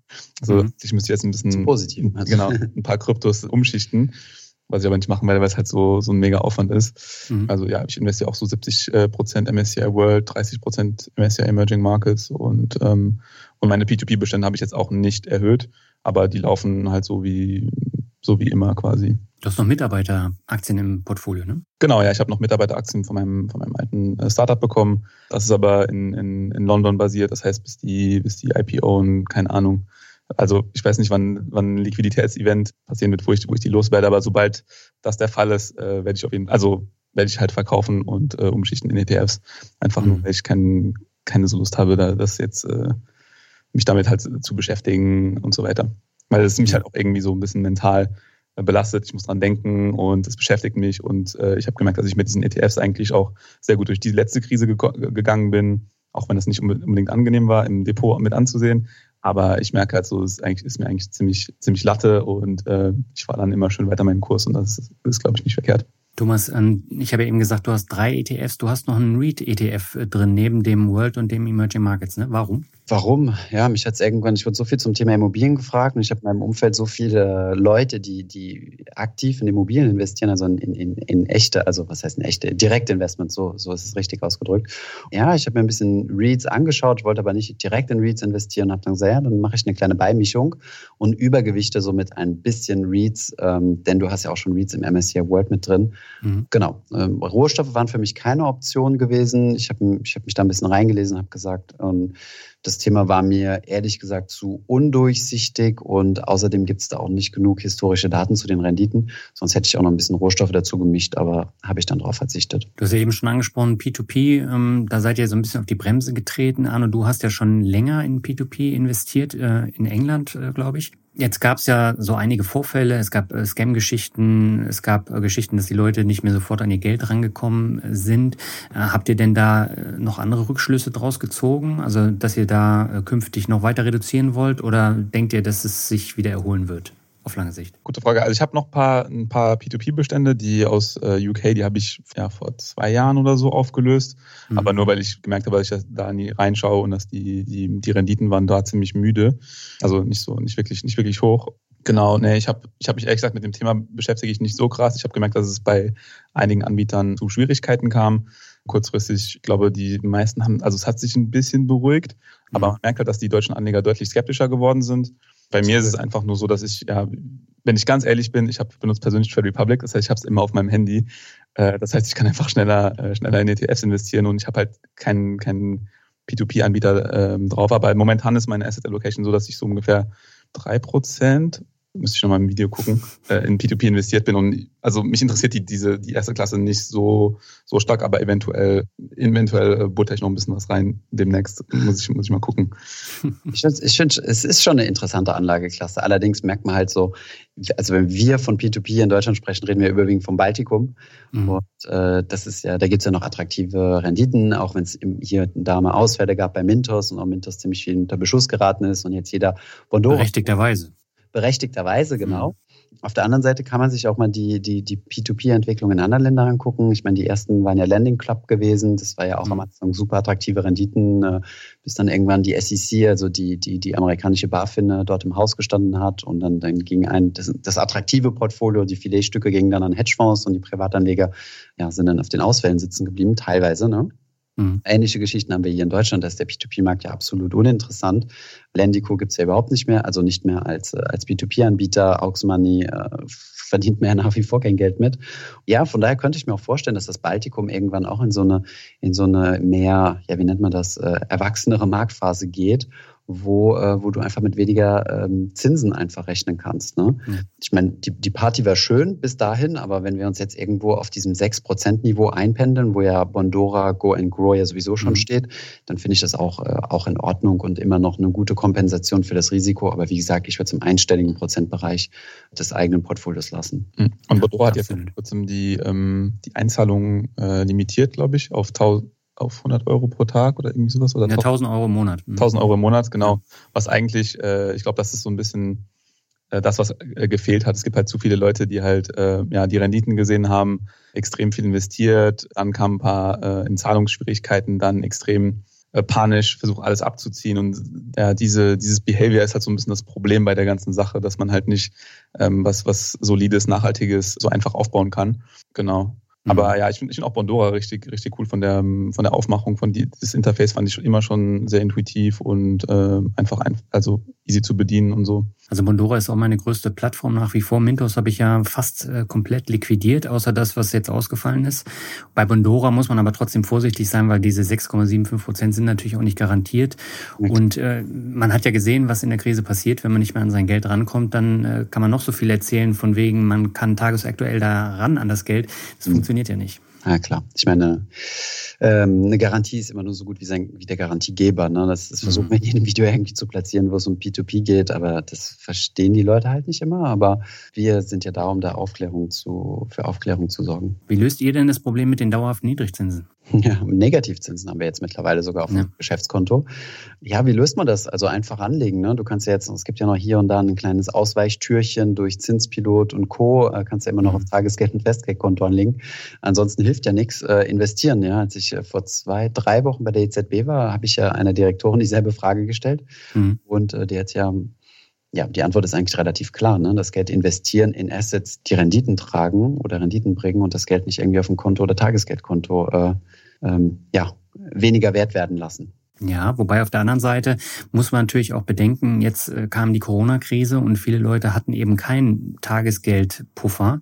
Und äh, wenn die den Job verlieren oder Kurzarbeit haben, dann haben sie halt ähm, keine Rücklage, um darauf zurückgreifen zu können. Und wenn ich dann voll investiert bin und die Märkte dann auch noch runtergehen, habe ich natürlich ein riesengroßes Problem. Deswegen habe ich mir gesagt, mein Tagesgeldpuffer wird groß werden. Ähm, einfach auch aus dem Grund, äh, die Selbstständigkeit muss ich finanzieren, auch wenn es mal schlechter läuft. Wenn die Märkte dann runtergehen, möchte ich natürlich auch noch investieren und dafür habe ich eben auch nochmal Rücklagen. Klar, ähm, an der Stelle vielleicht nochmal ein Disclaimer von mir. Was ich meinte, ist natürlich das Geld, was im risikofreien Teil deines Portfolios ist und nicht mhm. dein Notgroschen. Ne? Dein Notgroschen, also das ist deine, deine drei bis äh, vier, fünf, je nachdem, wenn du selbstständiger bis sechs Monatsgehälter, ja. die solltest du natürlich äh, extrem liquide irgendwo parken. Und das ist mhm. weder Pandora Go and Grow noch der Aktienmarkt und äh, da kommst du um Tagesgeldkonto oder Girokonto nicht drum herum. Ja. Ähm, derzeit haben wir aber ja noch keine Negativzinsen bei, ähm, bei Privatanlegern und im mhm. Geschäftskonto ist ja auch nur das Geld betroffen, was also über 100.000 Euro bei den meisten Banken. Ja. ja. Also da, also ist noch ein bisschen Luft für, für einen Puffer. Wie das dann langfristig aussieht, wenn du uns nochmal in drei Jahren in deinem Podcast einlädst, müssen wir vielleicht über Negativzinsen überall sprechen, so wie bei, bei Flatex. Aber soweit ist es ja noch nicht. Arno, wie löst du das? Also wenn ich ganz ehrlich bin, ich habe einfach nur meinen Notgroschen und dann versuche ich so alles, ähm, alle Überbleibsel in ETFs zu investieren. Also ich, für mich ist mittlerweile so, dass jeder, ja, jeder Cent, der nicht arbeitet, ja, liegt halt nur faul rum und äh, verliert an Value und deshalb, ja, ich sehe das immer so als kleine, ja, quasi so ein ganzes ein Team, das für dich arbeitet. Genau, wenn die halt keine, keine Tasks haben, dann, ähm, dann müssen die halt, äh, müssen ja dann Kapitalmarkt und damit mischen. Und ähm, also deshalb denke ich eigentlich über das Thema Negativzinsen nicht nach. Mir ist es auch ehrlich gesagt relativ egal, wenn äh, mein Notgroschen an, an, an Value verliert. Es ist einfach nur so Ziel der Sache, dass es mich genau in, in eben Krisenphasen einfach nur über die äh, über den Berg äh, hieven kann. Thomas, du hast die EZB und deinen Besuch eben angesprochen. Ähm, was hast du denn aus dem Interview äh, jetzt von der EZB-Politik mitgenommen? Ja, also eigentlich, eigentlich das, was auch geplant war mitzunehmen, nämlich mhm. ähm, uns war es ganz wichtig gewesen, ich meine, äh, Thema Crash-Propheten sagt dir was? Ja. Ähm, Absolut. Dass es, äh, dass es äh, viele Leute gibt, die ähm, einfach hemmungslos auf die EZB eingedroschen haben, was auch ziemlich leicht ist, mhm. weil, ähm, weil es eine anonyme Institution ist, ohne Gesicht. Und wir fanden das ein bisschen unfair zu sagen, dass Leute, die, die hoch studiert sind und, äh, und, und, und sich wirklich, un, also ganze, ganze, ganze Armeen quasi an Analysten beschäftigen, um, um die Wirtschaft und, und, und das Weltgeschehen zu analysieren, warum die denn äh, so, eine, so einen schlechten Ruf haben oder warum es so leicht ist, auf die einzudreschen. Und deswegen haben wir halt dann im April Kontakt aufgenommen, um, äh, um mal jemanden ja, vor, die, vor die Kamera zu bekommen. Wir haben mhm. so eine Liste, wir haben uns mal die, die höchst äh, äh, klassifizieren oder die, die, die Leute, die am höchsten äh, platziert sind und deutschsprachig in der EZB rausgesucht und haben dort eine Liste hingeschickt und hatten dann das Glück, an Isabel Schnabel zu kommen, die tatsächlich dann die äh, höchste deutschsprachige Person in der EZB ist. Mhm. Ich fand es super interessant, mich mit dieser Person auszutauschen sowohl vor der Kamera als auch, als auch danach noch ein kleines bisschen, weil du halt merkst, es sind halt keine Leute, die irgendwie in, in, in Verschwörungstheorien verwickelt sind und einfach mhm. Lust haben, irgendwie äh, die Welt äh, durch Corona äh, zum, zum Impfen zu bringen oder was auch immer es für abstruse Theorien gibt, sondern die machen halt einfach nur ihren Job und die haben Argumente dafür. Wir waren ja jetzt auch nicht ähm, super positiv, sondern nach dem Motto, alles, was die EZB macht, ist gut, aber es ging uns halt darum, dann Gesicht quasi zu geben mhm. und unsere Fragen von der Community stellen zu können. Das haben wir hingekriegt und ja, der ganze Rahmen war natürlich super, super toll. Ne? Also in der 41. Etage direkt mit Blick auf die Frankfurter Skyline, aber mhm. darum ging es ja nur sekundär. Ja. Und äh, warum waren die Anleihenkäufe im März äh, von der LZB jetzt unabdingbar? Das habe ich sie so direkt nicht gefragt. Nein, im Endeffekt, also so die Zusammenfassung daraus war ja gewesen, ähm, es gibt ja, die EZB hat ja verschiedene Instrumente, also wie sie, wie sie quasi äh, geldpolitisch handeln kann. Einer davon mhm. ist ja der Leitzins. Und ich habe es ja im Interview auch so gesagt, ist der Leitzins kaputt? Und äh, das wurde nicht klar äh, dementiert. Also das heißt, man kann davon ausgehen, dass die Zinsen sehr wahrscheinlich weiterhin bei Null bleiben, beziehungsweise mhm. auch unter Null rutschen werden, bis zu einem gewissen Grad. Und du kannst auch nicht auf minus zehn Prozent runtergehen oder so. Ja. Und dann muss halt ein zweites, äh, das zweite äh, monetäre äh, Instrument hin. Und das sind dann halt Anleihekäufe. Ja.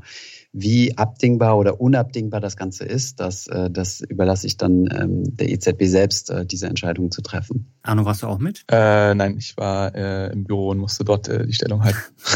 Wir mussten auch das, äh, die Anzahl im Team reduzieren. Also Flo, unser Kameramann, konnte auch nicht mit. Die haben uns dann freundlicherweise ein komplettes TV-Team äh, angemietet quasi für uns. Und ah. äh, Anna war mit und äh, okay. Anna hat auch zwei Interviews geführt vor Ort, die dann im Dezember und äh, im Januar auf unserem YouTube-Kanal ausgestrahlt werden. Also da hast du natürlich auch ganz andere Bestimmungen, als wenn du jetzt irgendwie in der Bank drehst, ne? Ja, ja, also es war, es war ein gigantischer administrativer Aufwand. Also wir hatten locker 15 Leute äh, der EZB, die, die, äh, die da irgendwie in irgendeiner Weise involviert waren. Wir haben stark dafür gekämpft, natürlich, dass wir, äh, dass wir das, was wir shooten, auch genauso benutzen dürfen. Das haben mhm. wir größtenteils so durchgesetzt bekommen.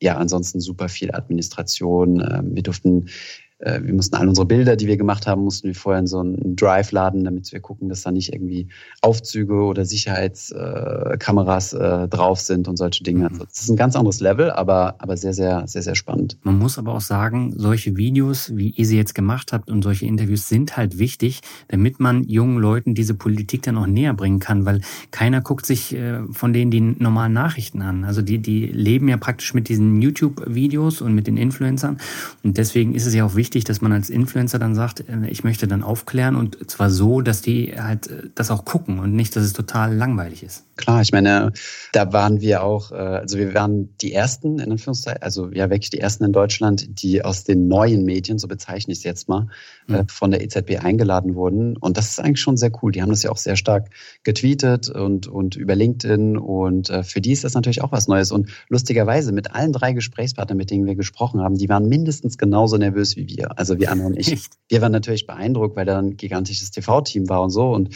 wir ja. auf das Set und es das heißt, äh, hier Thomas, ähm, du bist hier der Chef, sag, sag, wo aufgebaut werden soll, welches Licht wo, welche Kameraperspektive du willst, welche Mikros willst du, willst du solche Ansteckmikros oder welche solche Boompoles und so weiter. Wir konnten alles wirklich frei bestimmen.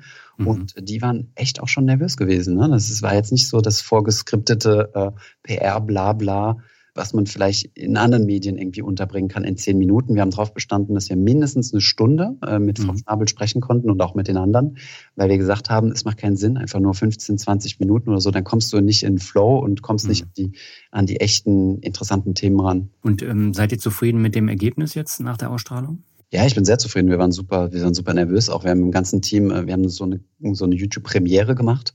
Das mhm. heißt, äh, du guckst einmal das Video zusammen mit der gesamten Community. Da waren 1200 Leute, ne, glaube ich, mhm, dabei. Ja.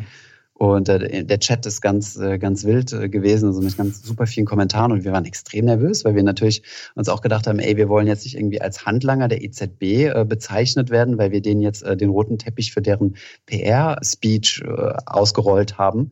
Und mhm. waren dann schon sehr happy, dass, äh, dass das überhaupt nicht so aufgenommen wurde und, und, und die Like-Dislike-Quoten äh, äh, was ja für uns so ein Qualitätsmerkmal ist, spricht für sich, ich glaube, mit 98 äh, Prozent oder sowas. Ja, das ist natürlich super. Aber warum laufen denn generell eure Interviews schlechter als normale Videos? Liegt es jetzt an den Themen oder liegt es an der Länge der Videos? Die teilt ihr ja auch nochmal äh, auf die langen Interviews. Ja, also ich würde nicht sagen, dass die unbedingt ähm, schlechter laufen. Es gibt nur ein paar, also es gibt Themenbereiche, die einfach ein bisschen breiter sind. Also wenn wir jetzt mhm. zum Beispiel Interviews, zum Beispiel das Interview, das wir mit dir geführt haben, das würden wir sagen, lief eher gut. Also mhm. bin echt sehr zufrieden, äh, weil es über 100.000 Views generiert hat. Ja. Das sind dann meistens Themen, wo die Leute einfach Bock drauf haben. Also ähm, ich glaube, als du über dein Aktienportfolio geredet hast, haben sich einfach die Community auch ein bisschen nach was anderem gesehnt als jetzt nur ETF-Content. Äh, genauso haben wir jetzt aber auch Content mit, ähm, mit Arne Scheel ähm, von Luxor über, über, wo halt über ETFs gut genördet wird und diesen dann ein bisschen, ähm, werden weniger oft aufgerufen. Aber da ist für uns eigentlich nur wichtig, dass wir einen, einen, guten Mix haben. Aber wir haben jetzt auch noch eine Serie gehabt, also ein paar Videos mit Christian Christian Röll. Röll. Genau. Mhm. Und die sind extrem erfolgreich. Also wir haben über 300.000 Views und ich glaube, das Video war irgendwas, wie, wie sollte man als Börsenanfänger 10.000 Euro anlegen und so. Also die sind vielleicht nicht so die krassen Burner am Anfang, aber die burnen halt länger. ja, also das wäre so, so viel zum, zum Thema Interview. Und wir haben es halt so ein bisschen festgelegt, dass wir mittwochs eigentlich unsere, unsere Interviews veröffentlichen und sonntags dann immer das gewohnte ja, Erklärvideo oder, oder ähm, Tutorial-Video quasi veröffentlichen. Ja, ich habe gesehen, das erfolgreichste Interview war, glaube ich, das mit den Jungs von Immocation mit 450.000, äh, oder? Ah ja, das, ja, stimmt, das, das lief auch ziemlich gut, ja. Das war auch, weil, aber Immobilien war, war kam bei unserem Kanal jetzt auch vielleicht ein bisschen zu kurz. behandelt worden. Genau, da haben wir nur zwei Videos oder so gehabt. Die konnten dann aus, aus Immobilieninvestorenperspektive mal ein bisschen aus dem Nähkästchen plaudern, was, was ganz gut war, glaube ich. Ja, ich habe mir die erfolgreichsten Videos von euch einmal angeschaut und ganz oben mit über einer Million Aufrufen, das sind Kaufen oder Mieten, wo wir gerade beim Thema sind. Was sind Bitcoins oder Autoleasen oder Kaufen? Warum ziehen ausgerechnet diese Themen und jetzt nicht Clickbait-Videos wie finanzielle Freiheit, die ihr ja auch durchaus habt? Äh, gute Frage. Ich glaube, weil das einfach Fragen sind, die sich halt jeder stellt. Dieses Kaufen oder Mieten ist halt so, ja, das ist so die älteste äh, Finanzfrage, glaube ich, weil das halt äh, ein, Haus, ein Hauskauf so die größte Finanzentscheidung ist, die jemand in seinem Leben, also die die meisten so äh, Bürger in ihrem Leben treffen. Ja. Und ja, und oft stellt sich halt die Frage, okay, cool, ich mache jetzt mein, mein, mein Aktienportfolio und so weiter, aber zack, ich bin jetzt Mitte 30, ich habe eine Familie, ich habe keinen Bock mehr zur Miete zu wohnen. Irgendwie, keine Ahnung, Leute aus der früheren Generation sagen immer so, ey, Warum zahlst du denn Miete? Bist du dumm? Finde doch jemanden, der, der deinen Kredit abbezahlt und macht das, und macht das richtig schlau. Ja, und es ist halt vor allem so eine Assetklasse, die, glaube ich, die meisten Leute verstehen oder also jetzt nicht unbedingt Plan von haben, aber äh, die, jeder versteht, was ein Haus ist und was, äh, was Betongold eigentlich äh, für einen Wert hat. Man kann es, man kann kostenlos drin wohnen mhm. und so weiter. Und bei Kaufen oder Leasen ja so Auto, Autogeschichten sind eigentlich auch sehr. Das hat uns aber auch selbst überrascht, kaufen wir ja, stimmt. dazu sagen. Wir wussten, dass es ein interessantes Thema ist, aber dass es so abgeht, hätten wir jetzt nicht gedacht. Auf der anderen Seite muss man natürlich auch sagen, dass diese Videos natürlich auch schon einige Jahre auf dem, auf dem mhm. haben und äh, ja, und daher Zeit hatten, äh, Klicks zu generieren. Ja, aber da habt ihr ja einige von, die dann äh, über die Jahre gesehen auch extrem gut laufen. Hätten wir gewusst, dass die, dass, dass die besten Videos, also die meistgeklicktesten Videos wären, hätten wir uns, glaube ich, nochmal äh, zwei, drei Wochen mehr in ein Skript reingesteckt.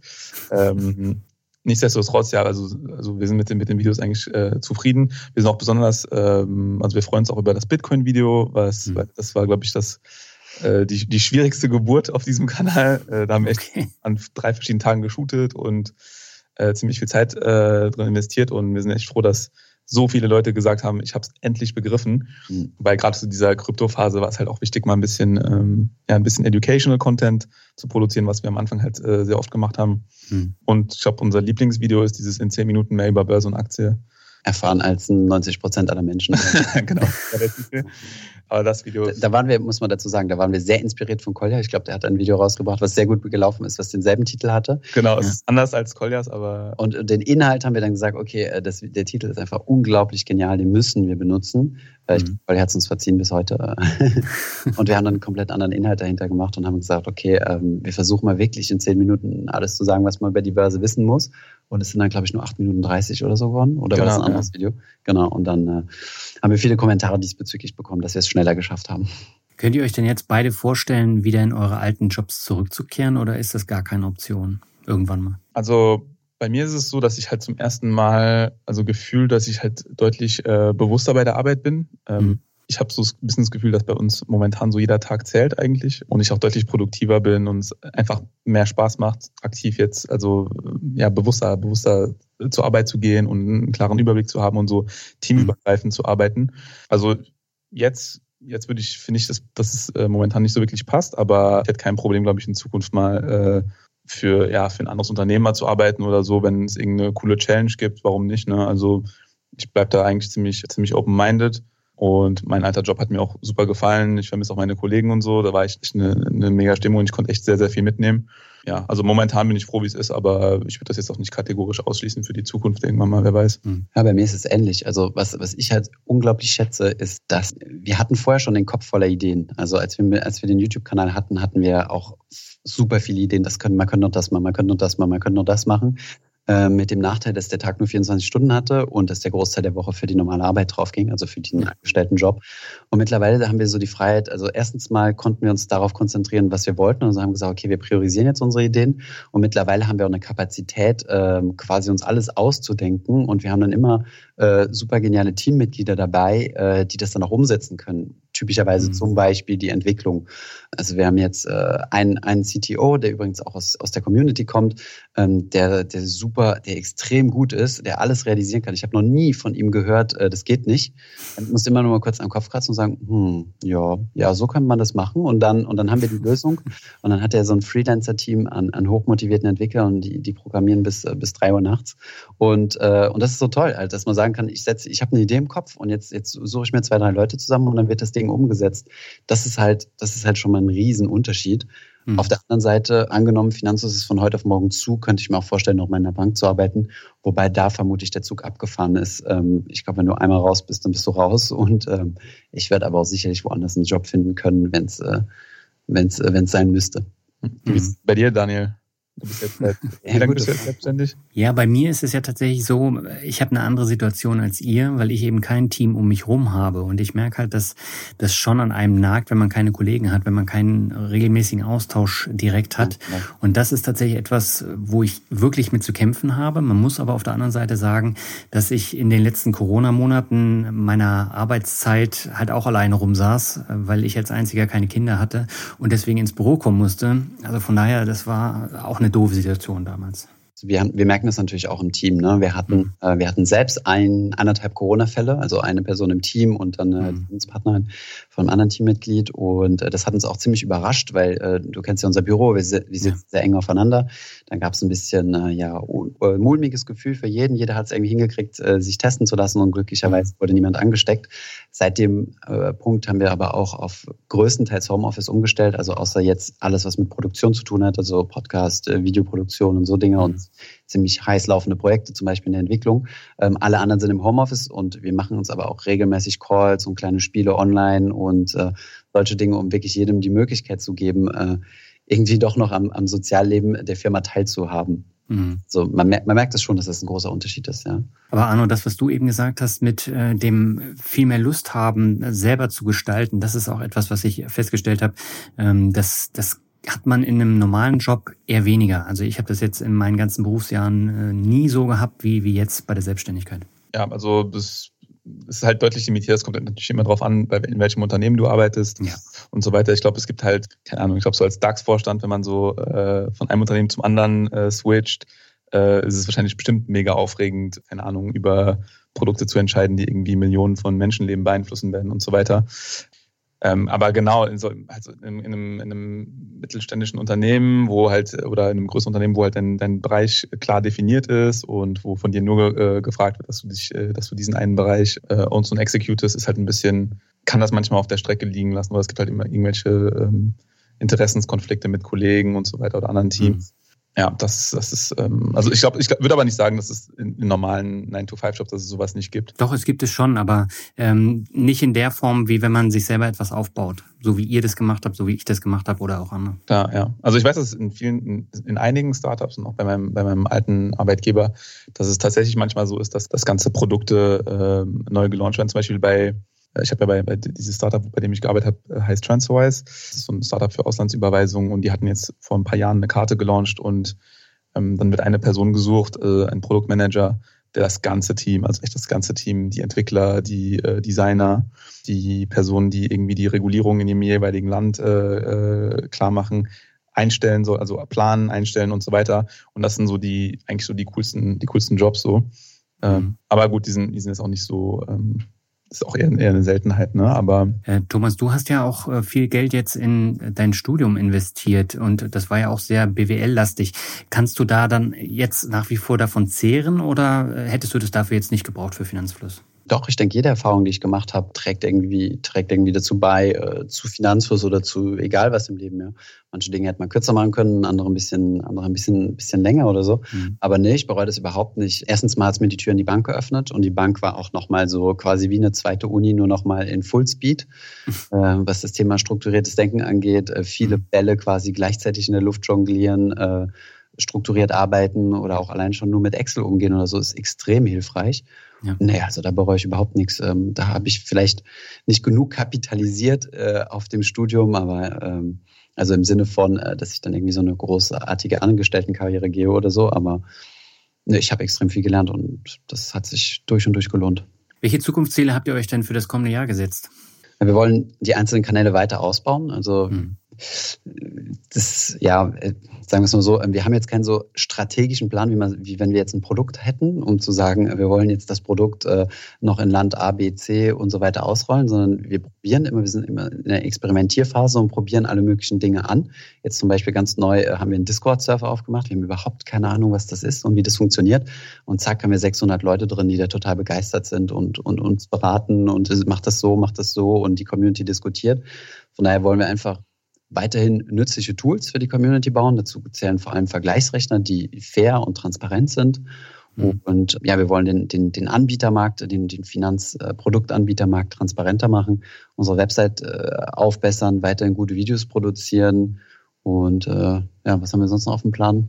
Ja, alles möglich. Also es gibt auch solche Sachen wie TikTok, äh, die wir endlich mal also ähm, fokussierter verfolgen wollen und so. Da haben wir auch mal einen Test gemacht und haben ja auch 2000 Abonnenten, aber uns fehlt einfach die Zeit, da jetzt mehr, ähm, mehr Content zu produzieren, auch weil wir halt momentan nach einer ähm, Social Media Manager Person suchen, mhm. zum Beispiel. Und eigentlich ist es immer so, dass wir, wir versuchen halt, also was uns am meisten Spaß macht, sind so neue, neue Türen aufzutreten weil das halt immer wieder, ja, weil man halt deutlich, äh, deutlich kreativer sein kann und Sachen ausprobieren und so weiter. Das macht eigentlich äh, ziemlich viel Spaß. Allerdings darf man auch so Sachen wie, keine Ahnung, ja, so, einen, so einen großen YouTube-Kanal äh, mit gutem Content, hochwertigen Content zu befüllen, ist ja so eigentlich auch eine der Hauptaufgaben. Deshalb müssen wir gucken, dass diese Prozesse halt so pro professionalisiert werden, dass es einfach ein bisschen smoother geht ähm, und dass wir das auch nicht vernachlässigen.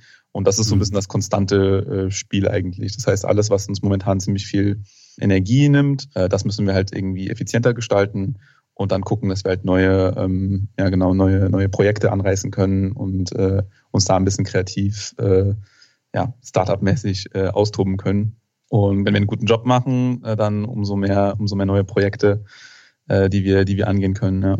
Und dann kommen nächstes Jahr schon die Millionen. Die Millionen Abonnenten? Ja. Ich glaube es nicht. Äh, ich weiß es nicht. Schön wäre es natürlich, aber in einem Jahr zu verdoppeln, wenn du schon so eine hohe Basis hast, ähm, wird tricky, aber warum nicht? Ich meine, wir sind offen für alles. Also ja. Sehr schön. Ich wünsche euch alles Gute ähm, für euren Kanal und für die Zukunft. Und äh, die Links zu den Videos, über die wir gesprochen haben, die packe ich in die Shownotes äh, und in den Blogartikel. Schaut da einfach nochmal rein. Und zum Abschluss würde ich sagen, machen wir noch ein schönes Word Shuffle mit anderen Begriffen als beim letzten Mal. Das heißt, Rockmusik äh, kommt nicht vor, aber andere. Und beginnen möchte ich mit Arno und dem Begriff Humankapital. Humankapital ist schwierig zu beziffern. Aber ist, äh, glaube ich, für mich war das so, ja, ist das so der wichtigste Teil meiner Asset Allocation. Ich glaube, wenn du ein gutes Gefühl hast, was dein Humankapital angeht, dann fühlst du dich eigentlich, äh, also bist du deutlich wenig, also weniger ängstlich, gehst du weniger ängstlich durchs Leben, als wenn du diesbezüglich halt jetzt Zweifel hast oder so. Also mhm.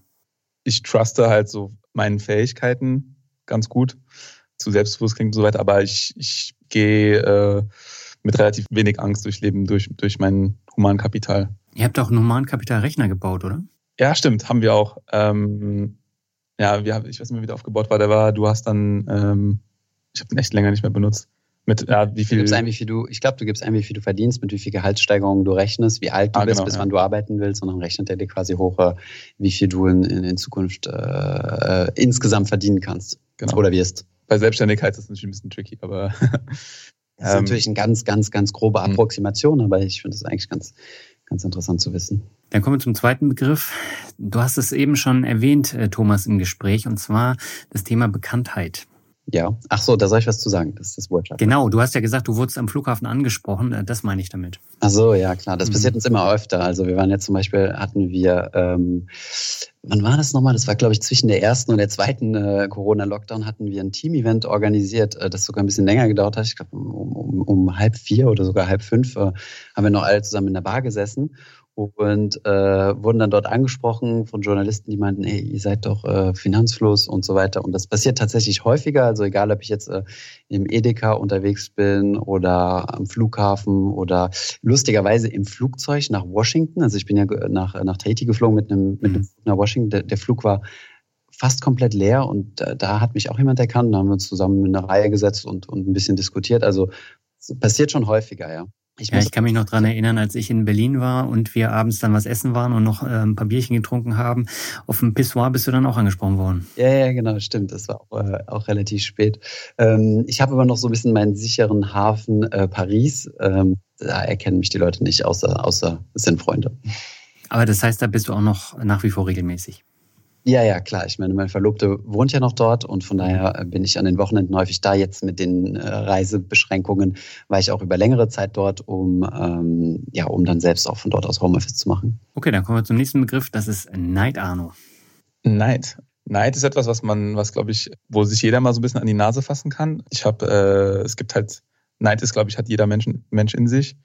Und ähm, ich frage mich auch, also ich bin auch, was das angeht, ein bisschen bewusster und ich frage mich manchmal, warum mich äh, gewisse Sachen bei manchen Leuten stören und so weiter und ob das nicht doch äh, einfach, äh, einfach nur auf Neid äh, zurückzuführen ist, ist halt kein gutes, ja, kein, kein gutes Attribut und wenn man mit besonders viel Neid durchs Leben läuft, arbeitet es eigentlich nur gegen dich. Das ist halt nicht so, ja, es, ist, es, ist, es, hilft, dich halt, hilft dir halt nicht weiter. Aber es ist manchmal auch äh, schwierig zu identifizieren. Also die meisten würden sich wahrscheinlich nicht als neidisch kategorisieren oder einschätzen.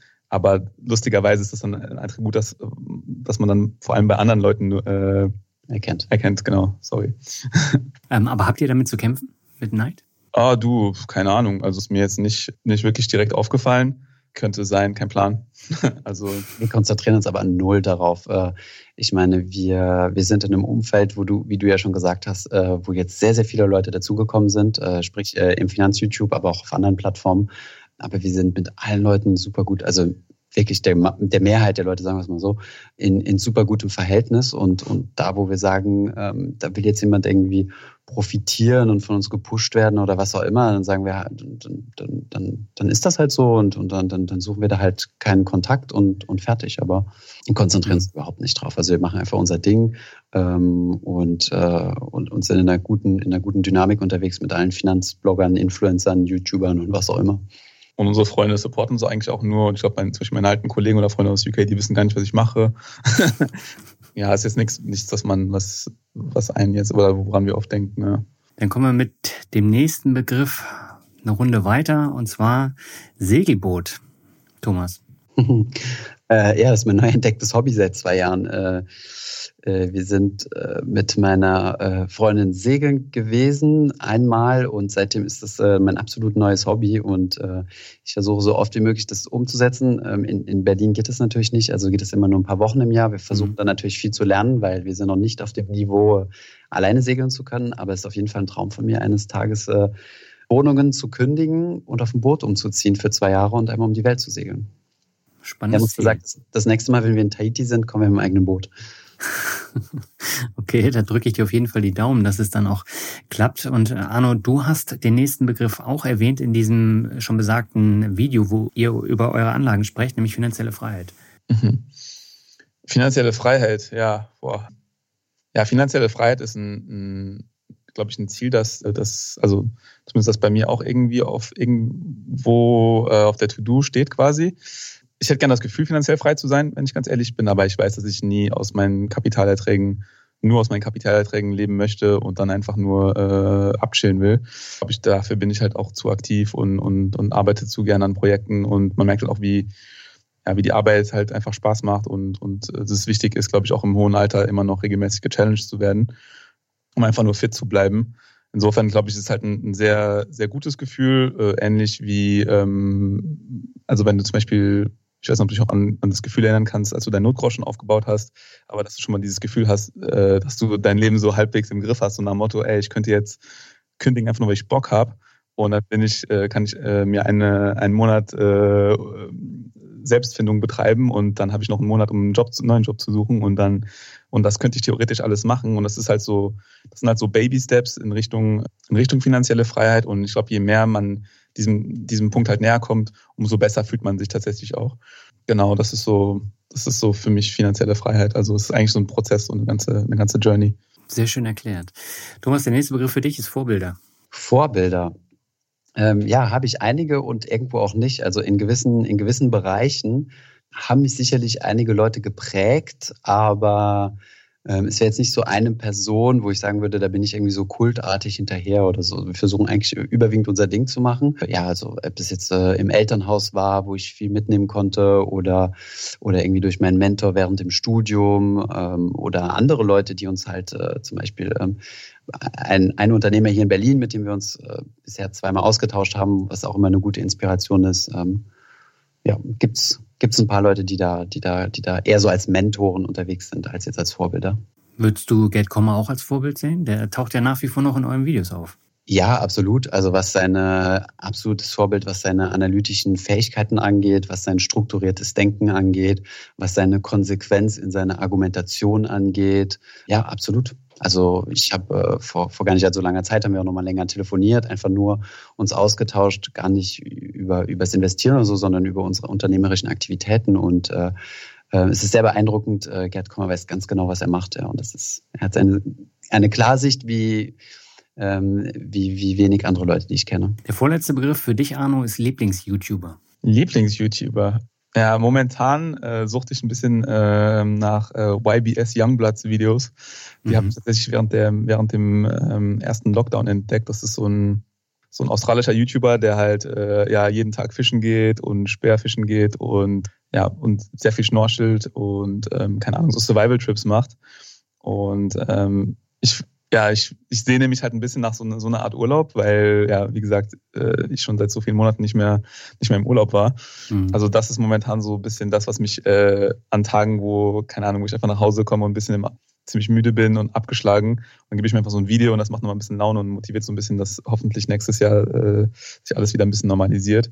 Und genau, also YBS Youngbloods, Daniel Mann, das sind so die, die ähm, so Spearfishing äh, ähm, YouTuber, die ich mir so momentan so gebe. Mhm. Also ich gucke momentan ja ganz viel Hollywood-Matze. Das ist ja so der YouTube-Kanal, der durch die Decke gegangen ist in den letzten zwei Monaten. Kennt ihr den? Okay, nein. Was macht der? Er ist so ein Bodybuilder und äh, äh, wenn, ihr, wenn ihr die Videos seht, dann werdet ihr wissen, warum so viele Leute darauf abfahren. Ähm, der Schnitt ist einfach perfekt, die Musik ist perfekt und der Typ ist einfach auch einmalig und äh, er wird gefilmt, wie er kocht, wie er beim Zahnarzt ist, wie er seine Bude putzt. Das ist eine absolute Dreckbude. Aber das, das ist mega erfolgreich. Der hat in zwei Monaten 100.000 Abonnenten äh, gesammelt. Ah, krass, okay. Also das wäre so mein Tipp. Äh, da komme ich immer runter und muss äh, lachen ohne Ende. Und ich glaube, das ist immer das Schönste nach so einem anstrengenden Arbeitstag. Ja, definitiv. Auch ein bisschen abschalten ja, und, und ein, bisschen, ein bisschen Content konsumieren. Thomas, der letzte Begriff für dich ist Mut zum Glück. Ähm, Mut zum Glück. Warte mal, das ist doch dein Podcast, dein neuer Podcast. Ja. Der ist mehr Mut zum Glück. Mehr Mut zum Glück. Okay, ich dachte gerade, der, der Ausdruck sagt mir was. Ja, also auf jeden Fall. Man soll sicherlich irgendwo mutig sein, wenn man, wenn man irgendwie sein, sein, nach seinem Glück sucht. Jetzt muss ich aber ehrlich gesagt dazu sagen, dass wir gar nicht so viel Mut gebraucht haben, wenn jetzt irgendwie, äh, wenn, wenn man Finanzfluss oder die Firma äh, Finanzfluss jetzt als, als, als Glück bezeichnen würde. Denn wir hatten ja schon eigentlich ein ganz solides äh, Sicherheitspolster mit dabei. Aber ansonsten sollte man äh, verhältnismäßig konservativ sein Geld anlegen, breit diversifiziert und dann, wenn du ein gewisses Polster hast, kannst du auch mal mutige Schritte gehen. Ja. Ihr zwei habt vielen Dank für das tolle Interview. Ich glaube, da ist ein sehr schönes Gespräch entstanden und das ist ein wunderbarer Abschluss des Finanzrocker-Jahres 2020. Sehr gut, dann wünschen wir dir alles Gute äh, für 2021 und ich bin mir ziemlich sicher, dass wir uns nochmal über den Weg laufen werden in diesem Kontext. Da bin ich auch sicher und ich wünsche euch auch alles Gute. Vielen Dank, Daniel. Mach's gut, Daniel. Mach's gut. Ja, das war das Podcast-Jahr 2020 im Finanzrocker Podcast.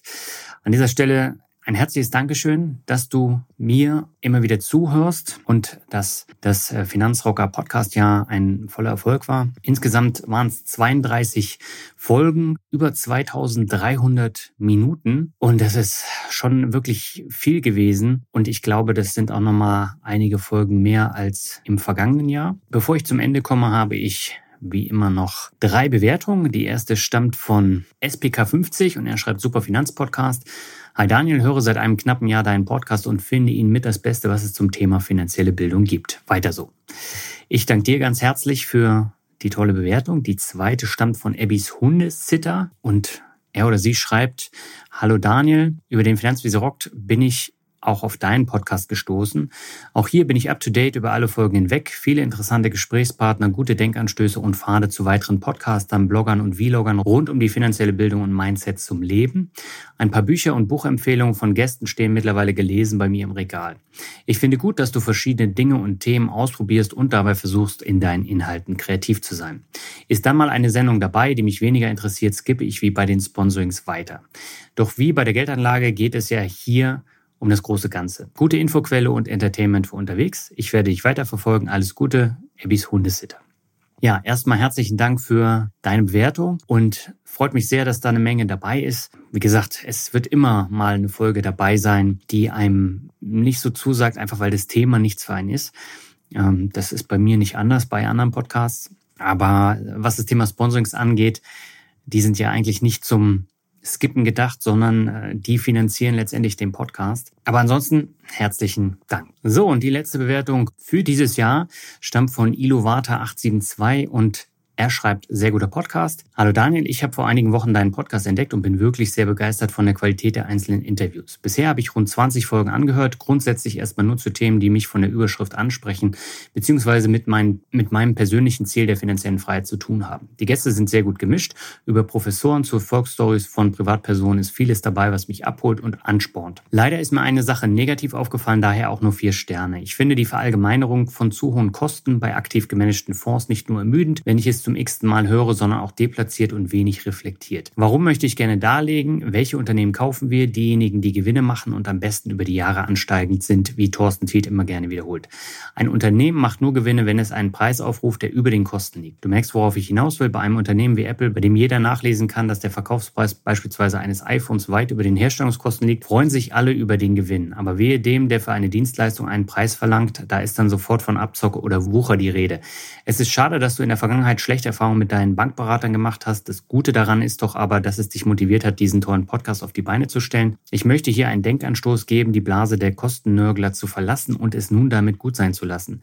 Menschen, die deinen Podcast hören, gehen mit 99,9%iger Wahrscheinlichkeit nicht zu einer Anlageberatung, da sie sich unter anderem durch dich über Anlagen informieren und eigene Entscheidungen treffen. Ich hoffe, du kannst den Punkt nachvollziehen und fasst es als konstruktive Kritik auf. Mach ansonsten bitte weiter so. Dein neuer Follower. Beste Grüße, Markus. Ja, Markus, erstmal herzlichen Dank für die Bewertung.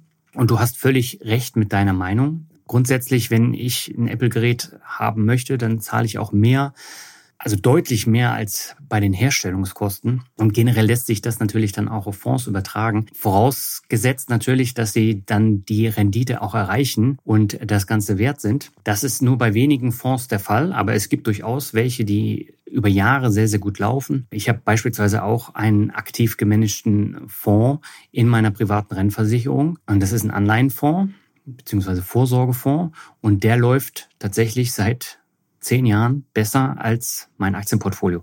Und äh, das finde ich beispielsweise interessant, kostet natürlich auch mehr als ETFs, ist aber trotzdem unter einem Prozent. Von daher kann ich mich nicht beklagen und von daher würde ich das auch gar nicht pauschalisieren, dass alle teuren Fonds jetzt Mist sind. Aber es sind halt sehr viele dabei, die einfach viel zu teuer sind und keine Rendite bringen. Und das sind tatsächlich auch die, wo ich darauf achte, dass das Rendite-Kosten-Profil am Ende stimmt. Wenn es nicht stimmt, dann ist es tatsächlich aus meiner Sicht Wucher, weil es einfach ähm, viel zu teuer ist für, für die Leistung, die da erbracht wird.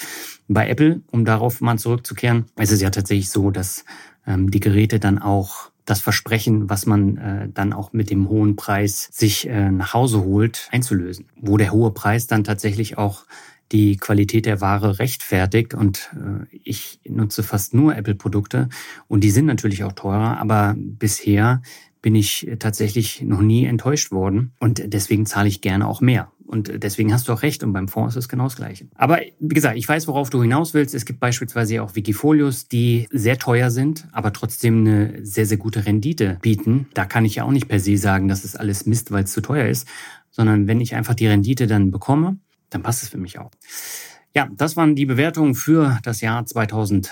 20. Jetzt bin ich tatsächlich am Ende des Podcast-Jahres angekommen und ich wünsche dir und deiner Familie ein schönes Weihnachtsfest, einen guten Rutsch ins neue Jahr, trotz der ganzen Umstände. Und ja, wollen wir alle hoffen, dass das nächste Jahr etwas weniger Corona geprägt sein wird als dieses, weil das ist uns allen, glaube ich, tierisch auf den Keks gegangen dieses Jahr. Und äh, da werde ich dann in meinem Jahresrückblick beziehungsweise Depotrückblick im Januar dann auch nochmal äh, kurz darauf eingehen. Das ist dann die nächste Folge, die dann in wenigen Wochen kommt nach den Feiertagen.